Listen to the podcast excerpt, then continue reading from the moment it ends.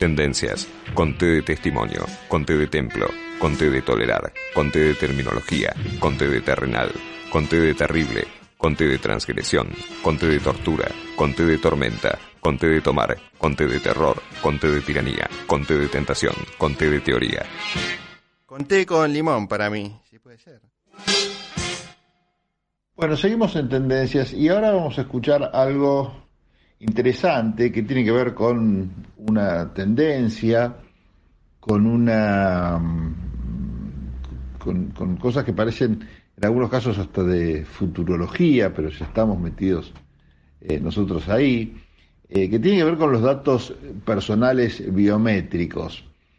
Ustedes seguramente habrán escuchado hablar de esto, en definitiva son características físicas o de comportamiento que pueden ser utilizados para identificar digitalmente a una persona y de esta forma otorgar acceso a sistemas, a dispositivos, a datos. Por ejemplo, esta habrán visto en más de unas películas, y es que no pudieron experimentar, eh, como poniendo el ojo en una especie de láser lector eh, les habilita la entrada a, lugares super prohibidos. Bueno, lo mismo pasa con las huellas digitales, ¿no?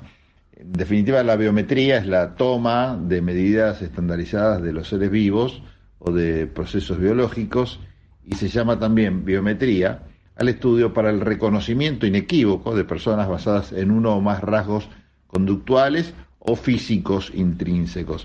Eh, los físicos intrínsecos son, en este caso, los que se usan para acceder, como decíamos, digitalmente a ciertas eh, plataformas, que puede ser su mismo celular, ¿no? Hoy por hoy muy común que las huellas digitales tengan, este, sean la llave entrada al celular.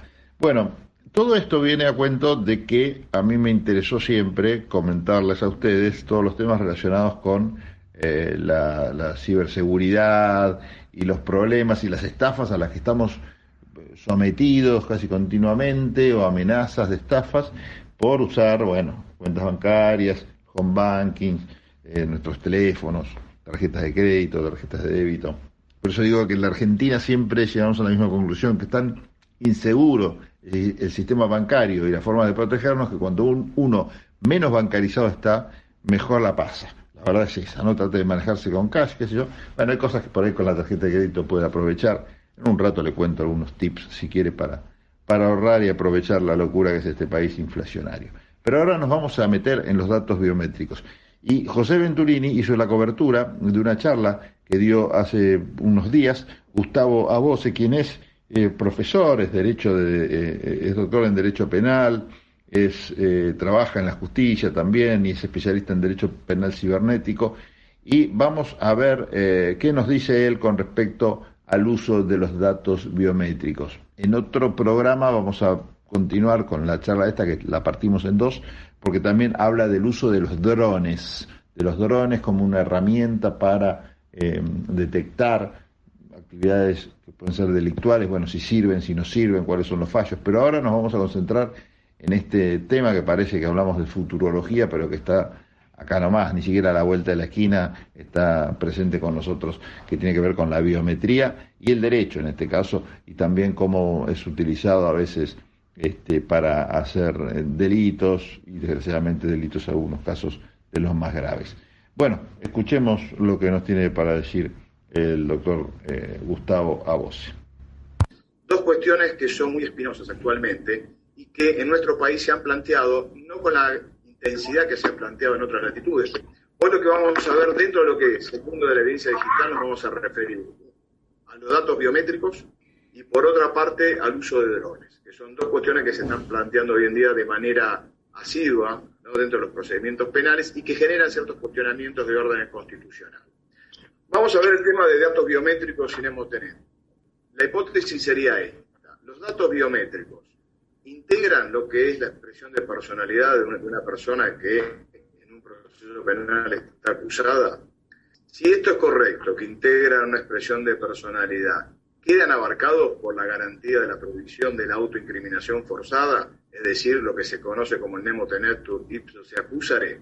Vayamos a lo que dice la Constitución. La Constitución claramente se refiere a la prohibición de la autoincriminación forzada, pero claramente lo hace eh, desde una visión ha sido interpretada por la doctrina actual, por la doctrina procesal argentina, a mi juicio de manera anacrónica. ¿Por qué? Porque si bien es verdad que habla de la autoincriminación forzada, la mayoría, la gran mayoría de la doctrina nacional entiende que ese principio de incorrigibilidad solo abarca declaraciones del imputado, no abarca otra cosa. En función de eso, lo que se propone acá como tesis es partir de un principio de incorrigibilidad del imputado, es decir, no limitar ese principio de incorrigibilidad solamente a lo que es la manifestación escrita u oral, sino abarcar también otro tipo de expresiones, entre ellas, vamos a ver el tema de los datos biométricos, ya lo adelanto, que, que se relaciona justamente con una expresión de personalidad. Por lo general, cuando uno se aboca a este tipo de, problemas, va a ver que la doctrina judicial y la, dogmática procesal insisten en eh, tratar al acusado de una posición dualista. Es decir, hemos escuchado que el acusado es sujeto y a la vez objeto del proceso. Claramente que, de acuerdo al principio de incorsibilidad que yo sostengo, basado en los tres estándares o tres principios fundamentales que integran el sistema jurídico constitucional argentino, que es la autodeterminación, autonomía, la libertad y la dignidad, no podemos limitar el artículo 18 solamente a, lo que son las expresiones orales o escritas, sino que tenemos que abarcar un sinnúmero de cuestiones que por lo general los autores descartan la aplicación del principio de incorrigibilidad, pero cuando se enfrentan a esos casos judiciales, optan o recurren, por lo general, a lo que es el principio de proporcionalidad. Es decir, niegan, por ejemplo, ahora lo vamos a ver, la rueda de persona, que puede integrar lo que es el Nemo Tenetur, pero después cuando se abocan a analizar la, posibilidad de realizar mediante la fuerza pública, mediante el uso de la violencia, una rueda, una rueda de personas, automáticamente dicen que eso no sería factible eso sería desproporcional. Yo digo, más que recurrir a la relación de desproporcionalidad entre una, en un acto procesal y la situación del imputado, el principio de incorrigibilidad tiene la, digamos, tiene la facilidad o tiene el aspecto práctico de considerar al imputado primero como sujeto del proceso. Es decir, esa dualidad se abandona. Como sujeto del proceso, aparte de las garantías judiciales del 18 y del bloque de convencionalidad, tenemos que partir que hoy en día los procesos penales y el avance de la tecnología, por, ejemplo, en el caso que nos toca hoy, que es datos biométricos, ha avanzado tanto que sostener un concepto restringido de declaración expresa de manera oral o escrita claramente nos deja de lado un sinnúmero de situaciones o relaciones de tensión que puede existir durante la sustanciación del proceso y respecto de la situación específica del imputado.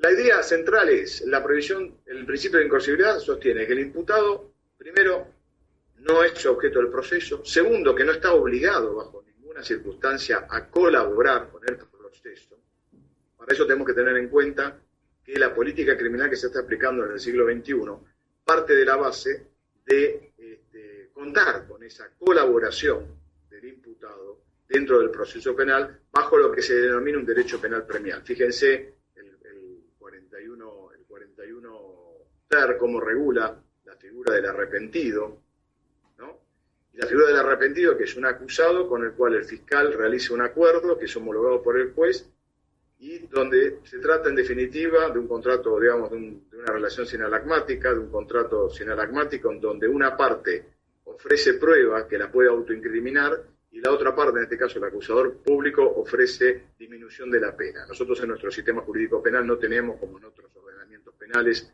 la posibilidad de exonerar de pena, pero este, en este caso la figura del arrepentido dentro de lo que es el derecho penal premial nos permite ¿no? Eh, llegar a un acuerdo mediante una forma de confesión que, a mi juicio, esa forma de confesión también viola el principio de incorrigibilidad del imputado, eh, basado en que el imputado es sujeto del proceso y no objeto del proceso. El hecho de ofrecerle eh, una pena menor, por ejemplo, claramente incide en su posibilidad de de resolver la cuestión. Uno me podrá decir seguramente, bueno, pero es algo más beneficioso para él, porque en definitiva lo que obtiene es una disminución de la pena, de la expectativa de pena, que se traduce en el debate en un pedido concreto de pena inferior al que debería poder aplicarse de acuerdo al juicio de culpabilidad personal. Pero no lo veamos solamente desde lo unidimensional. Fíjense respecto de otros imputados. ¿Qué pasaría si yo veo que los tribunales benefician a aquel que ha confesado? no es necesario ni siquiera llegar al tema del arrepentido.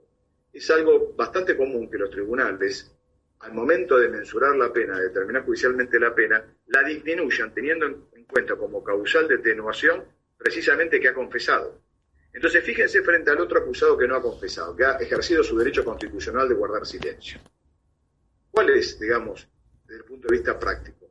Aquel que confiesa recibe un mejor tratamiento punitivo. Aquel que no confiesa, amparándose en lo que dice la Constitución, en el derecho de no declarar en su contra, recibe un tratamiento, digamos, mucho más perjudicial. Entonces, ya desde la práctica esto nos demuestra que cualquier intento de beneficiar bajo, bajo digamos, el, lema de que ayudó a la investigación, que facilitó, agilizó la investigación, en realidad todos esos, esos, esos lemas esconden algo que es una violación del principio de incorrigibilidad del imputado. El imputado no puede ser obligado a declarar, y eso no significa solamente utilizar la fuerza, utilizar la intimidación o la amenaza, sino también utilizar mecanismos procesales, como por ejemplo el, el juicio abreviado, para no ir más lejos, donde el fiscal negocia un cambio de calificación, un cambio de pena, a los fines de que confiese y reconozca el hecho.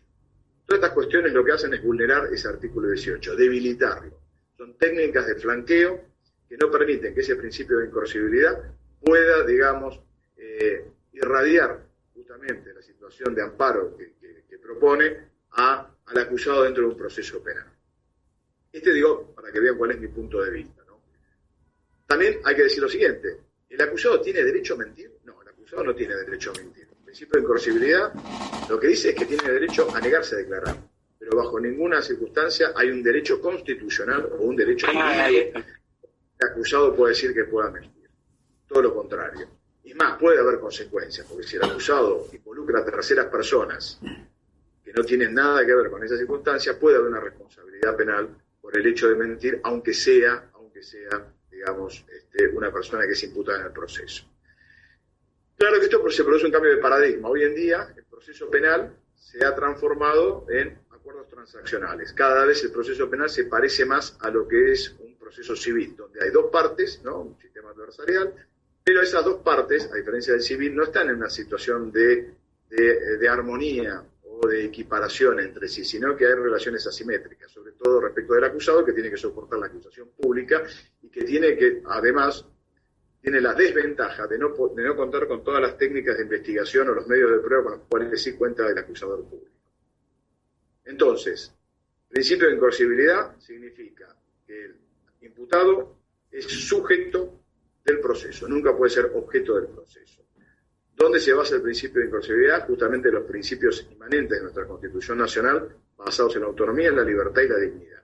La dignidad específicamente es lo que prohíbe utilizar a una persona como objeto para llegar a un fin esto es una premisa kantiana, claramente, pero, digamos, la podemos tomar como un valor, digamos, como una postura axiológica, un principio axiológico de nuestra Constitución para evitar excesos y, en definitiva, evitar que el imputado sea utilizado como medio en lugar de ser tratado como una persona dentro del proceso penal. Aquellos que sostienen que solamente el nemoteneto, la prohibición de autoincriminación, solamente abarca declaraciones escritas u orales, se encuentran, digamos, frente a ciertas problemáticas que se han dado. Respecto de la extracción de sangre o material genético, específicamente yo ahí nombro un sinnúmero de fallos, estos son de la Corte Suprema de los Estados Unidos, en donde, fíjense, el primero en Kincaid, digamos, se convalidó la extracción de sangre siempre y cuando sea realizada por, por especialistas y segundo se parte de la mínima invasión. Sobre el punto este de la mínima invasión, nuestra Corte Suprema ha seguido estas directrices. Específicamente en el caso Müller y en otros casos más, la Corte se ha referido que esa intervención es verdad que es sujeto del proceso, pero en definitiva esa medida de prueba, que sería una extracción de sangre, es solamente una intervención mínima. O sea, parecería que hay un principio, digamos, eh, mínimo, en el cual no estaría en juego la dignidad de la persona o del acusado, ¿no? la mínima invasión. El problema con este enfoque por ejemplo, es, no es el tema de la mínima invasión, no es un aspecto cuantitativo, sino que es un aspecto cualitativo. Estamos hablando de la dignidad del acusado. Digo esto porque, para ir llegando a los datos biométricos, de donde nos vamos a referir puntualmente, hoy en día existe la posibilidad de hacer mapeos cerebrales sin necesidad, digamos, que el sujeto este, sea intervenido físicamente, ni siquiera tocado, y poder detectar, por ejemplo, si está mintiendo o no está mintiendo. Los avances tecnológicos van mucho más rápido mucho más rápido de lo que uno, de lo que uno piense, sobre todo aplicado a lo que es el proceso penal. En definitiva, el hecho de mínima invasión actualmente claramente resulta, digamos, un principio inerte, porque no nos sirve a nosotros frente a los avances de la tecnología y los avances de la ciencia, poder, digamos, determinar que una mínima invasión, en ese caso, autorizaría o no sería, o no conculcaría en definitiva el principio de incorsibilidad. Ahora ustedes me dirán, bueno, oh, claramente, usted es defensor y usted siempre tiene una visión de, digamos, de protutela del acusado. Sin embargo, yo lo que propongo son medios alternativos, sin necesidad de violar la dignidad del, imputado. Hoy ese material genético se puede extraer, por ejemplo, de la saliva que uno deja en un vaso, de hecho, la Corte, fíjense que este problema ya no se ha planteado más. Recordarán el último caso de, los hijos de, Herrera de Noble, donde en lugar de obtener extracción sanguínea, eran víctimas en ese caso, encima eran víctimas. En caso, digamos, de, extraer sangre a las, víctimas de lo que podría haber sido una desaparición forzada de los padres y un robo de identidad, etcétera, y alteración de la identidad, acá lo que se dice es, bueno, podemos obtener el cabello el, bulbo raquídeo, el bulbo capilar, digamos directamente de un cepillo. O sea, no es necesario llegar a la extracción. De hecho, en los códigos procesales penales, sobre todo en Nación, etcétera, y en el de Tucumán, que es un código procesal muy moderno, está previsto, en principio, la extracción de sangre, pero en el segundo párrafo dice que hay que aplicar la proporcionalidad. Si es posible obtener el rastro genético de otra forma, se tiene que dar prioridad a esa forma. Lo que yo estoy diciendo ya en, encuentra, digamos, está receptado en la ley procesal penal de, muchas de las leyes procesales que se aplican en, y parten justamente de, esta idea. Yo no tengo, la, primer, la primera, digamos, la primera intervención no debe ser la extracción de sangre compulsiva. Aparte, fíjense, esto parte de la base que el sujeto presupone que el acusado no va a poner ningún tipo de resistencia. Pero ¿qué pasa si opone resistencia? ¿Cuál es la fuerza física ahí que uno tiene que aplicar? Yo lo que adelanto es que si uno quiere ir por esa línea, me parece muy bien, que la sostenga, pero tiene que ser adelante el juez, porque los jueces son jueces de garantía en el proceso penal. Entonces, si un juez ordena extracción de sangre, no que lo haga en un hospital, o que el juez se traslade al hospital para controlar esa medida, porque fíjense que siempre se dice, se deja a los ejecutores que realicen esa, práctica médica dentro de los parámetros de la razonabilidad del uso de la violencia. Ahora, ¿quién es el que examina o juzga esa razonabilidad si no está el juez y si no está el fiscal? ¿Quién es el que juzga eso? Porque el defensor puede estar presente, pero ¿a quién le va a solicitar cuando esa medida ya se extralimita? Por eso, en estos casos es obligatorio, a mis juicios, aquellos que sostengan que se puede extraer sangre de manera compulsiva, que esto se haga en una audiencia pública o por lo menos que el juez esté presente, a los efectos de controlar ese tipo de prueba. Porque lo que está en juego es la dignidad humana, ya en este caso la dignidad humana del imputado. Es decir, hay medios alternativos, no es que con esto uno quiere invalidar o imposibilitar la investigación fiscal.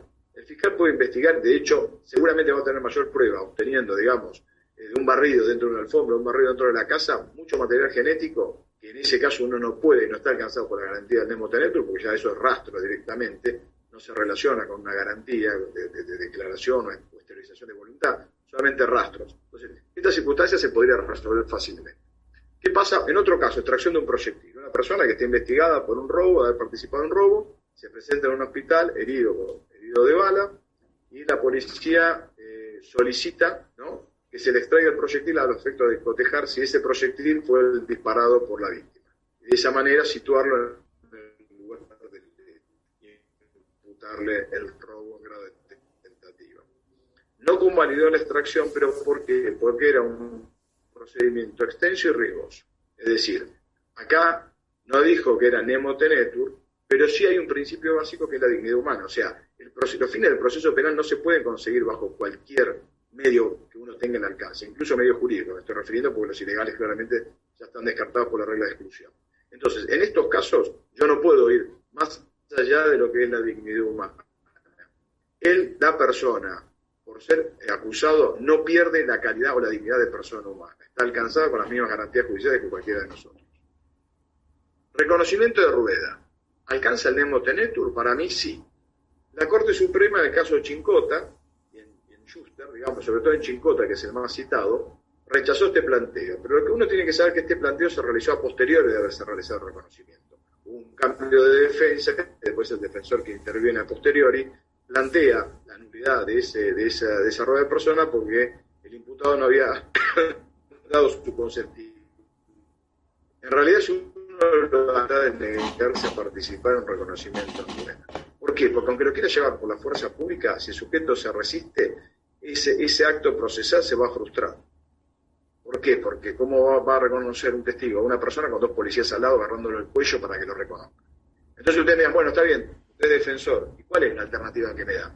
Si, el acusado no quiere realizar, no quiere participar en reconocimiento en rueda dentro de lo que es la prohibición de la autoincriminación, porque no está obligado a participar, ahí sí el fiscal tiene la posibilidad de utilizar, digamos, el reconocimiento de fotografía.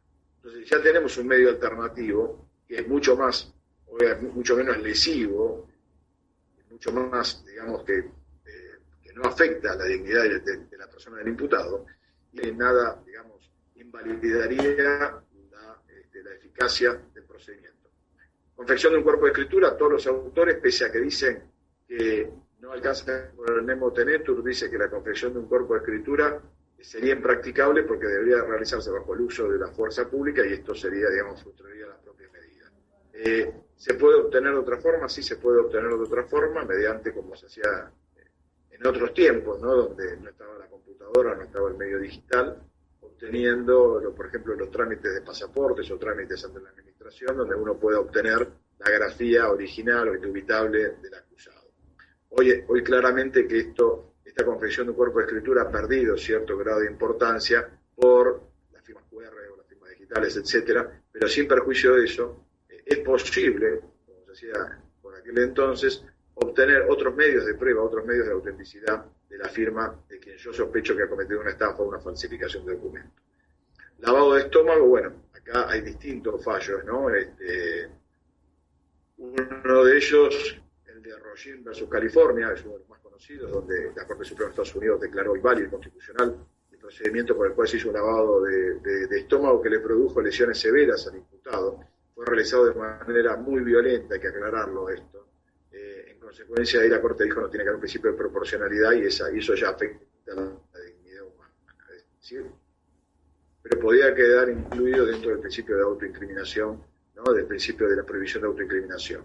Requisa personal, sobre todo lo que tiene que ver relacionado con el cuerpo del, acusado. Hay distintos fallos, el de Zambrano Daza, ustedes recordarán cuando la, la Corte tuvo había llegado al hospital había expulsado, cápsulas de cocaína. Esa, ese criterio fue revertido en Valdivieso por la Corte Suprema de Justicia. tiene el examen rectal, ¿no? Eh, donde ahí también se usó eh, fuerza excesiva, esto si mal no recuerdo fue un control dentro de, dentro de lo que es un control de aduanero, y la inspección vaginal, que en algunos casos fue validada cuando funcionario público advirtió a simple vista que la, en este caso una mujer, portaba dentro de, sus partes íntimas, este, si me recuerdo, la droga, y en caso de que esto no fuera así, la inspección marginal también afecta la dignidad humana, es decir, integra el principio de autoincriminación. Las pericias psicológicas lo mismo. Yo no puedo obligar al imputado a realizar ningún tipo de pericias psicológicas porque eso parte del principio de autonomía. Es necesario que él quiera participar. Si él no quiere participar, ahí está en juego la autonomía, no la dignidad, sino la autonomía. Acuérdense, son tres principios, autonomía, libertad y dignidad, operan y nutren a ese principio general del principio de incorruptibilidad, de la prohibición de la incorruptibilidad del acusado. Vayamos al tema de datos biométricos. Yo hice este raconto de la, digamos, de la, de la jurisprudencia para que ustedes se den cuenta que el, el Nemo Tenetur no significa en todos casos la declaración expresa o oral de la persona, sino que abarca otro tipo de circunstancias. Segundo, te voy a pedir por favor si podés apagar ahí el micrófono, gracias. Vayamos al tema de datos biométricos.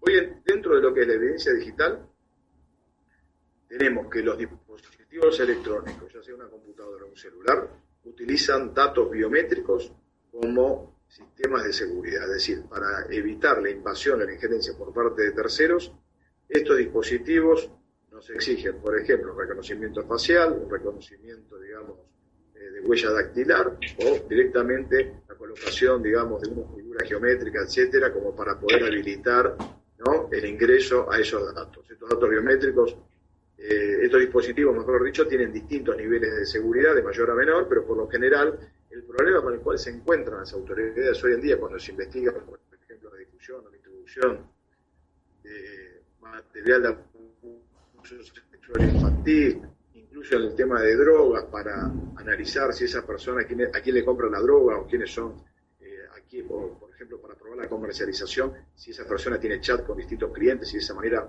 probar que esa persona no es una tenencia personal, sino que es una tenencia para comercialización.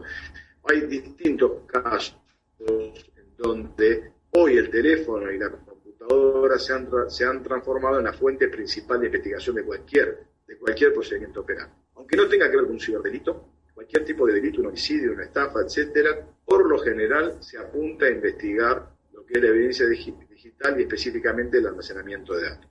Pero para llegar a los datos que están almacenados en el dispositivo electrónico, el investigador o el perito va a tener que superar un obstáculo insalvable en muchos casos, depende del código de seguridad.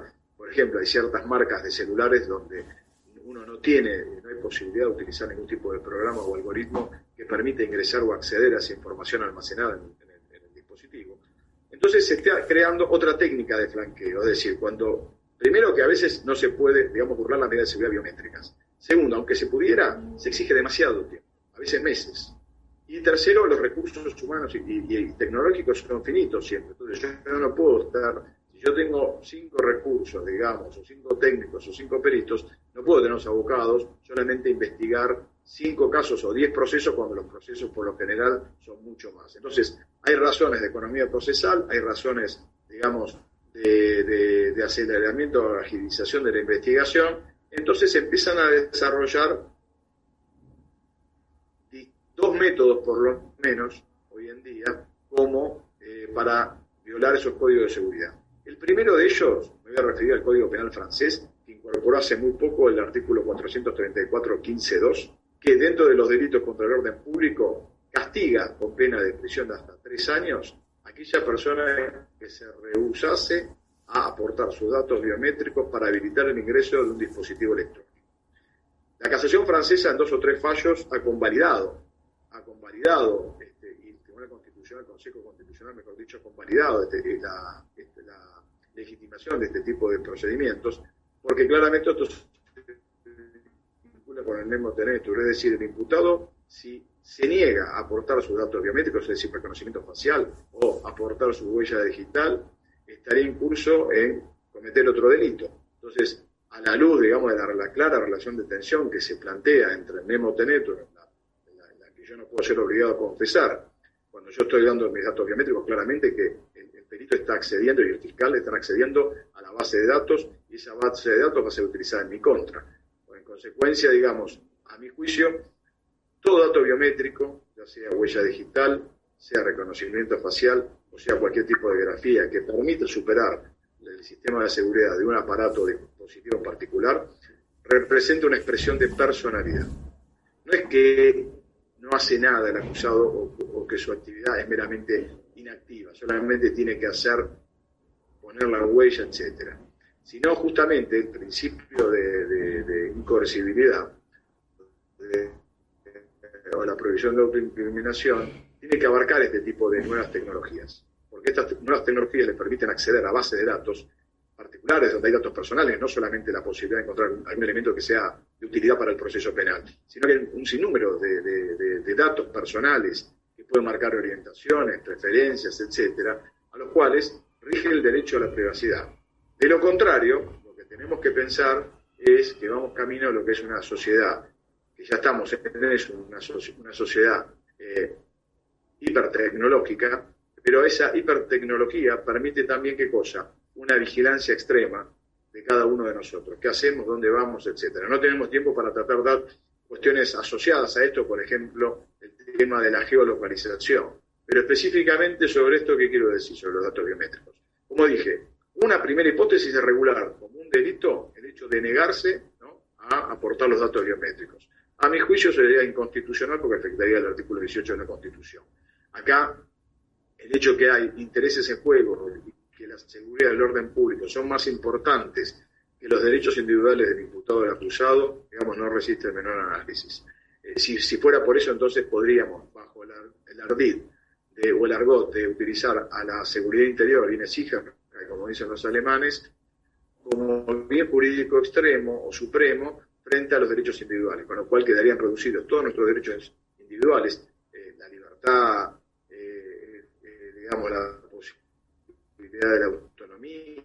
recuerden que la segunda opción es, si bien hay un dispositivo penal, la segunda opción ¿cuál es? La segunda opción es que el juez le ordene al imputado utilizar los datos biométricos, poner sus datos biométricos. Si él se opone, no hay una norma específica, pero sí tenemos lo que sería el 239 del Código Penal, es decir, sería una desobediencia.